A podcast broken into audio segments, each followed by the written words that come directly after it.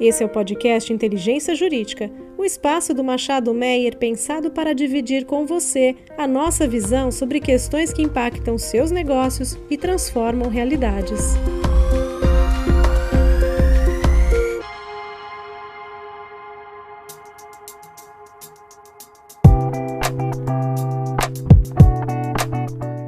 Olá, sejam bem-vindos a mais um episódio da nossa série Transição Energética do nosso podcast Inteligência Jurídica. Hoje estou novamente com a minha sócia Ana Karina. Tudo bem, Ana? Como vai, Daniel? Prazer estar aqui de novo com vocês. E hoje temos um grande prazer em receber a Clarissa Lins. A Clarissa, eu vou falar só metade da biografia dela. Ela é sócia fundadora da Catavento Consultoria, conselheira do SEBRE e muito atuante, na verdade, em conselhos. Hoje ela está no conselho da ArcelorMittal, da Votorantim Cimentos, da Vibra e participa também até de outros comitês, é, principalmente ligados à sustentabilidade. Muito legal ter você aqui, Clarissa. Prazer estar com vocês, Daniel, Ana Karina, e muito obrigada pelo convite para participar desse podcast Machado Meia. Legal. Vamos começar pegando carona no fato que você atua e já atuou em tantas posições de conselho e vamos falar um pouco de como que a pauta ESG e ESG tem influenciado e acho que é legal você contar até um pouco da evolução nesses últimos anos e como dentro dessa pauta que a gente sabe que é grande do ESG, a questão da transição energética tem afetado o planejamento e as decisões das grandes empresas. É muito bacana porque você está em conselhos tanto de empresas de energia quanto empresas que são consumidoras de energia. Então acho que ouvir de você como a transição energética tem afetado as decisões estratégicas de conselho vai ser muito rico para os nossos ouvintes.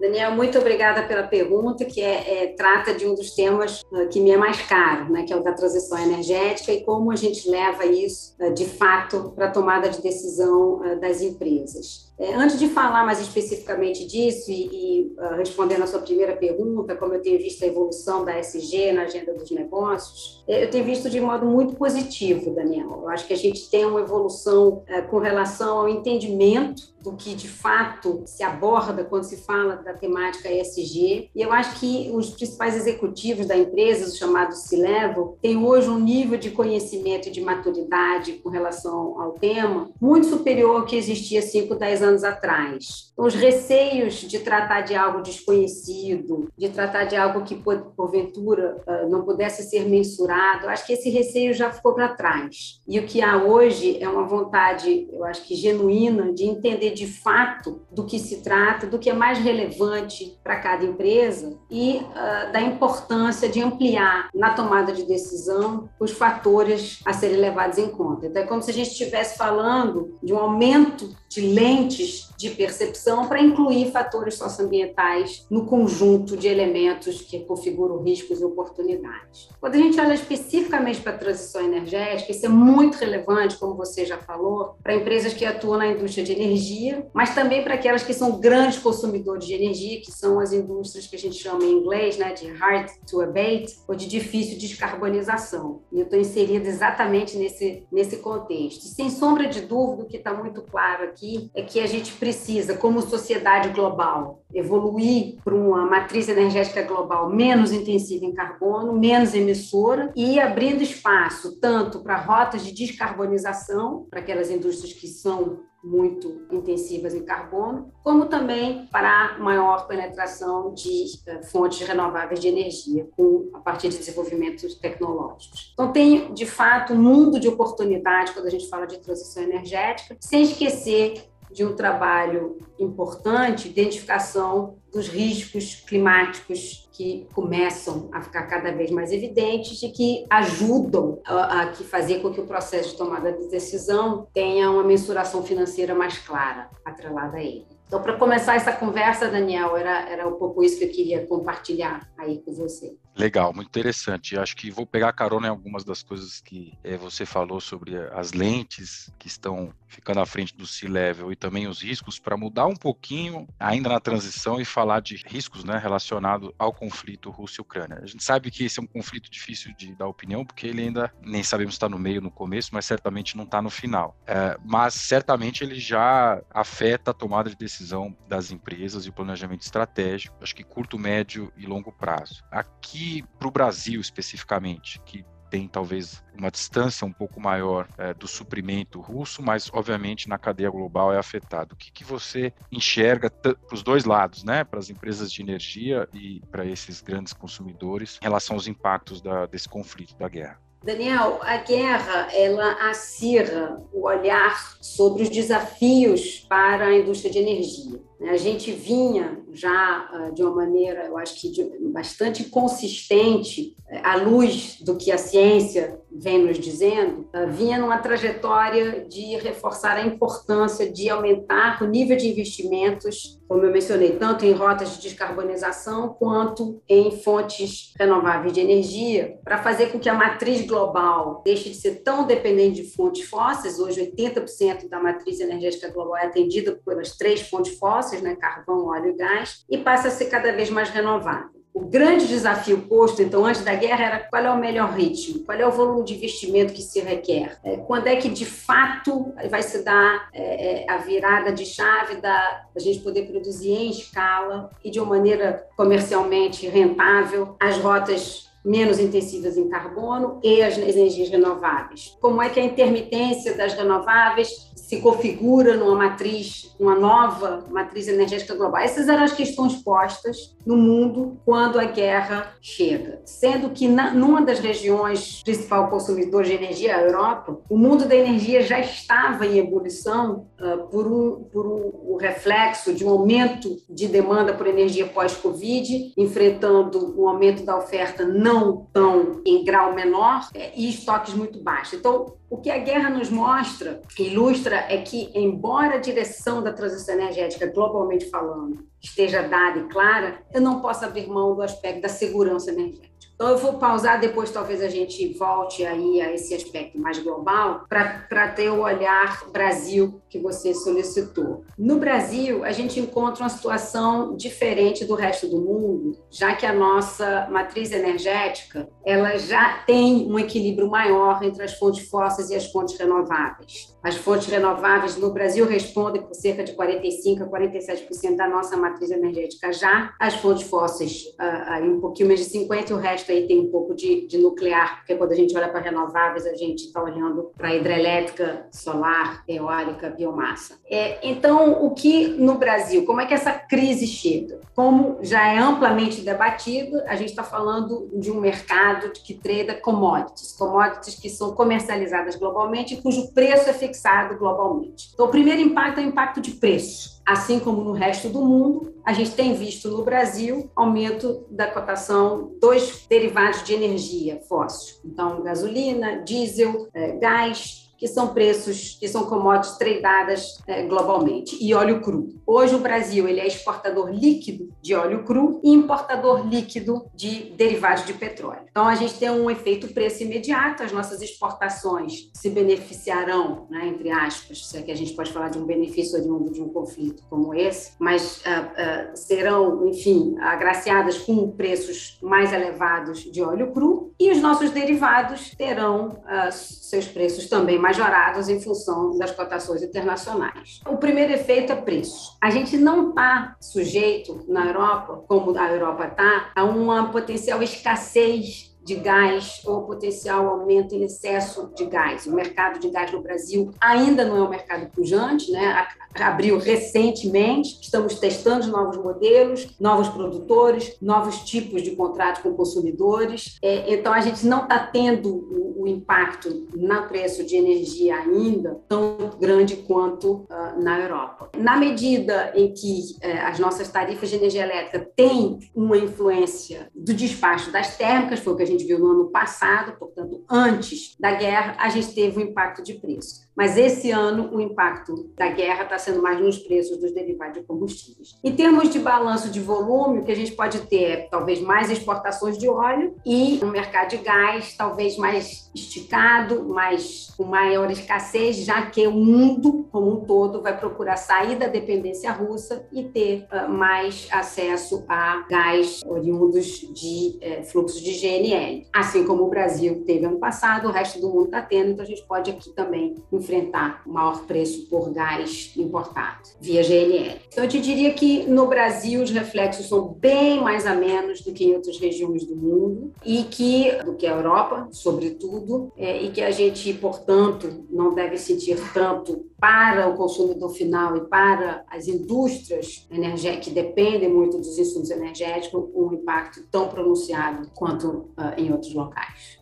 Perfeito, Clarissa, obrigada. Agora, ainda um pouquinho, dando na pauta política e também de combustíveis, né, que você tocou brevemente agora na resposta. A gente tem no país, de novo, né, a gente se vê diante de uma pauta de preço de combustível. A gente tem movimentos tanto no executivo como no legislativo, no sentido de interferência né, no mercado de combustível. Apesar dessa interferência ter diminuído, acho que de certa forma, né, a gente pode dizer isso por conta de avanços de regulação do mercado, governança corporativa, em especial em Petrobras, o fato é que grande parte do engajamento político hoje é dedicado a esse debate, né, e não da transição energética propriamente dita. A discussão acaba ficando muito restrita ali é, a, a preço de combustível. Então, a pergunta aqui é, até que ponto, na sua visão, a falta de engajamento político do poder público, ela pode afetar essa pauta da da transição energética, essa pauta do cumprimento dos compromissos né, do Acordo de Paris. Ana Karina, obrigada pela sua pergunta, que de fato joga luz sobre um tema extremamente importante, que é, é qual é o debate mais relevante né, para o Brasil no curto e no médio prazo. No curto prazo, à medida em que de fato a gente tem aí o um impacto uh, inflacionário oriundo das commodities e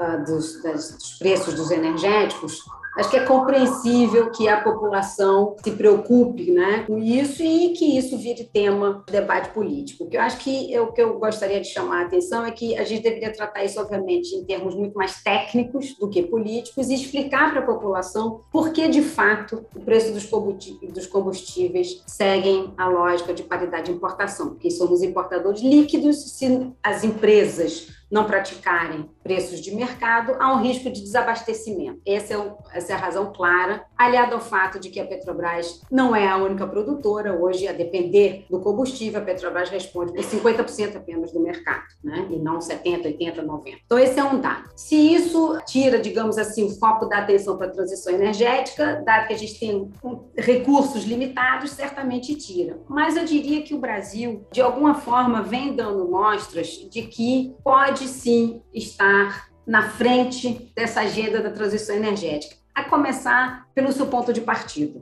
Né? Como eu mencionei antes, a gente já tem uma matriz energética com a configuração onde inúmeros países gostariam de estar daqui a 20 anos. A gente já tem isso hoje. Isso nos habilita para ficarmos deitados em berço esplêndido? É claro que não. Temos que trabalhar muito. Não podemos perder a vez das novas energias das novas tecnologias menos intensivas em carbono. E por isso temos que estar atentas, às, atento como país, né, estar, estarmos atentos às novas cadeias tecnológicas. Então vamos olhar para hidrogênio verde, hidro... que é oriundo né, de, de fontes renováveis, para hidrogênio azul, que é oriundo de gás com captura e armazenamento de carbono. Vamos olhar para tudo que é aproveitamento de biogás, etanol de segunda geração, eólica offshore. A gente não, não tem o direito, com, com a competitividade que o Brasil já tem hoje, nessa diversidade de fontes, de abrir mão de estar presente também nas cadeias inovadoras. O, o governo, via Ministério das Minas e Energia, Energia uh, tem sinalizado é, é, algumas políticas, né? tem um Plano Nacional de Hidrogênio, que está sendo desdobrado, já tem diretrizes mais claras para biogás, introdução de biogás na nossa matriz de transporte, mas também na nossa matriz energética. A gente está esperando né, já definições mais claras com relação ao aproveitamento de óleo offshore, uh, com uh, uma possível indicação de quando é que elas poderão entrar nos leilões. A gente tem indicações de desenvolvimento possível de um planejamento, né, de um plano para desenvolvimento de captura e armazenamento de carbono. Então, eu diria que, de uma forma geral, na área de energia, eu acho que o Brasil tem sinalizado que quer também estar inserido nas cadeias globais e uh, desenvolvendo aqui também essas fontes energéticas. Onde eu acho que o mundo tem nos cobrado e o desempenho dos dados mostra que estamos aí sim com um gap muito grande de implementação é no desmatamento, que é muito importante de ser combatido para podermos atingir as metas de Paris. Hoje, mais de 70% das emissões de gases de efeito estufa do Brasil são explicadas por uso da terra e atividades a elas ligadas como agricultura e pecuária. O foco para o cumprimento das metas de Paris, a prioridade absoluta é sim o combate ao desmatamento, notadamente o desmatamento ilegal, que de acordo com dados é, de pesquisadores respeitadíssimos, representa 98 a 99% do desmatamento.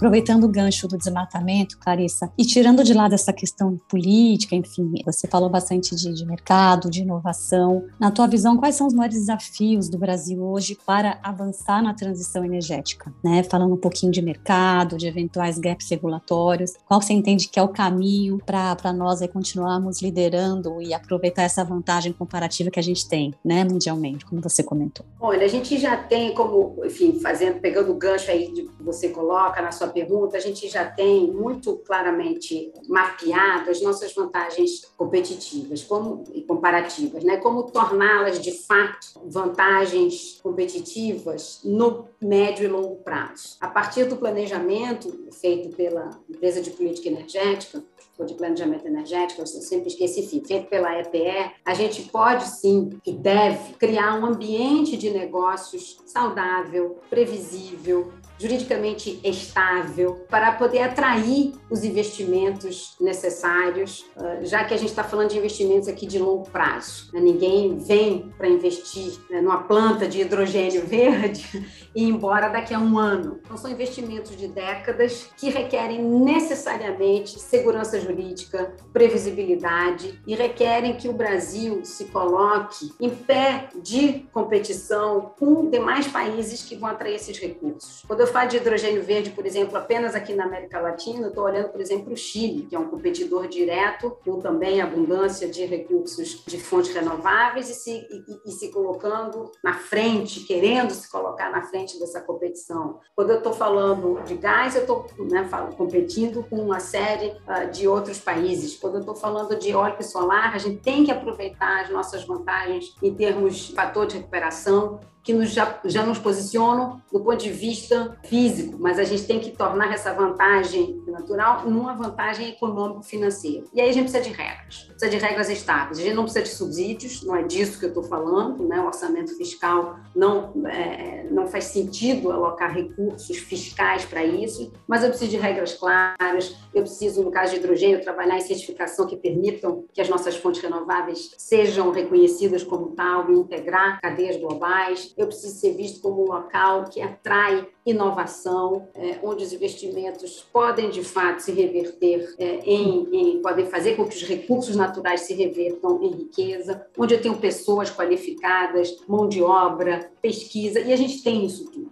Mas a gente precisa mostrar que a gente tem isso tudo de uma maneira suave, duradoura, independente de vontades políticas, e sim por ser a indústria de energia um locus de atração seguro de investimentos em âmbito global. Larissa, acho que estamos chegando no finalzinho, mas eu não posso deixar de tocar. Você falou agora na inovação e na indústria global para atrair os investimentos. E a gente, algumas vezes aqui no nosso podcast, na, na nossa série transição energética, fala muito de a tecnologia. Né? Você mencionou hidrogênio, tem questão de armazenamento, estocagem, captura de carbono, e a gente sabe que existe dinheiro no mundo disponível para investir em tecnologia é, no âmbito da transição energética. Mas como que o Brasil consegue atrair esse investimento? Como que a gente vai poder ter uma liderança? Porque, obviamente, a gente tem os projetos, a gente sabe que a tecnologia vai ser aplicada aqui, mas como a gente pode fazer os desafios e, e oportunidades que a gente tem para também ser o local onde vão, vão ser desenvolvidas essas tecnologias que vão mudar o mundo?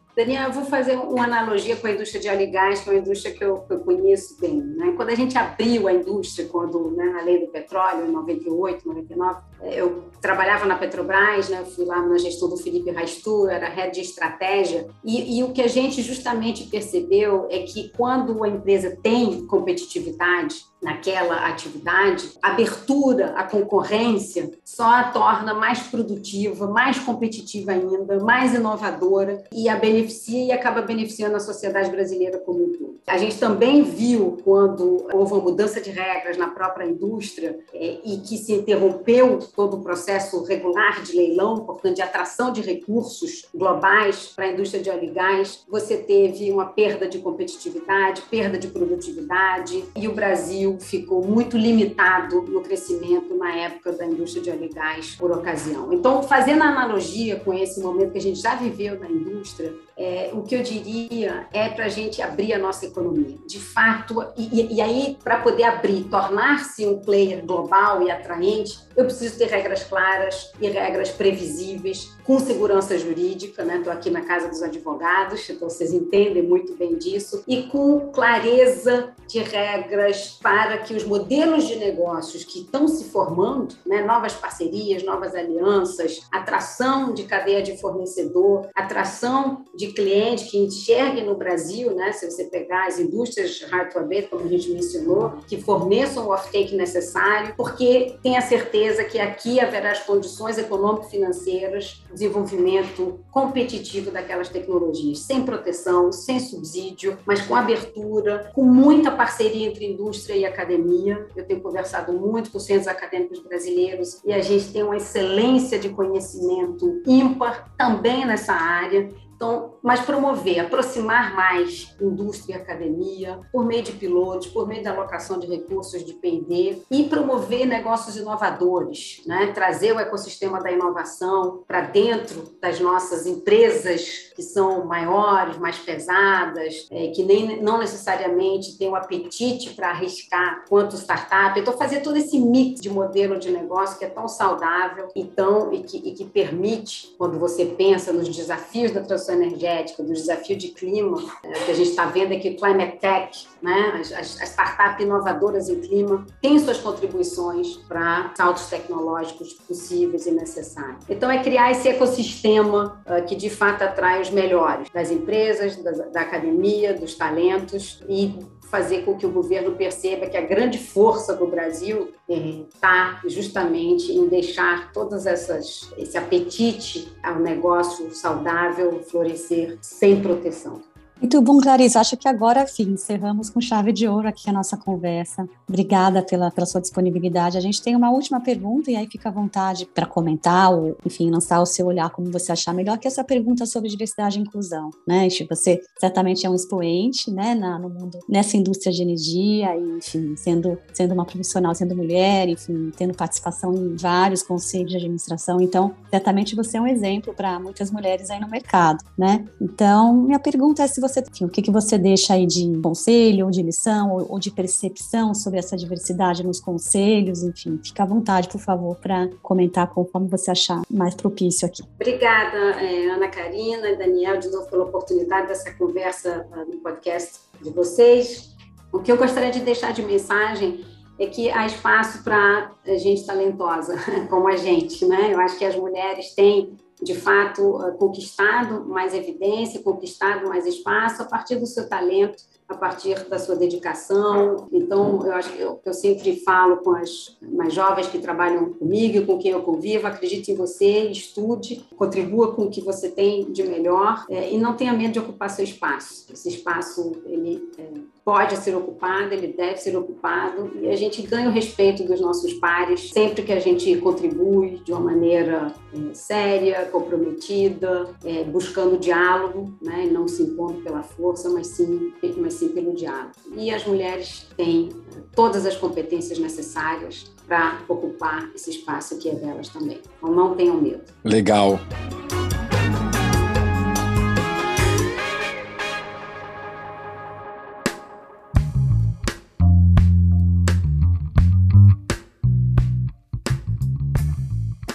Obrigada, Carissa. Parabéns pela trajetória e muito sucesso para você. Obrigada, muito obrigada a vocês e parabéns pela iniciativa. Valiosas lições, Clarissa, e, e, também acho que hoje nossos ouvintes puderam espiar um pouquinho do que está sendo discutido em, em vários boardrooms aqui. Então, obrigado novamente pela presença e, e, seguindo a Ana, parabéns por ser essa expoente da indústria de energia. Muito obrigada a vocês, fiquem bem. Obrigado, Ana.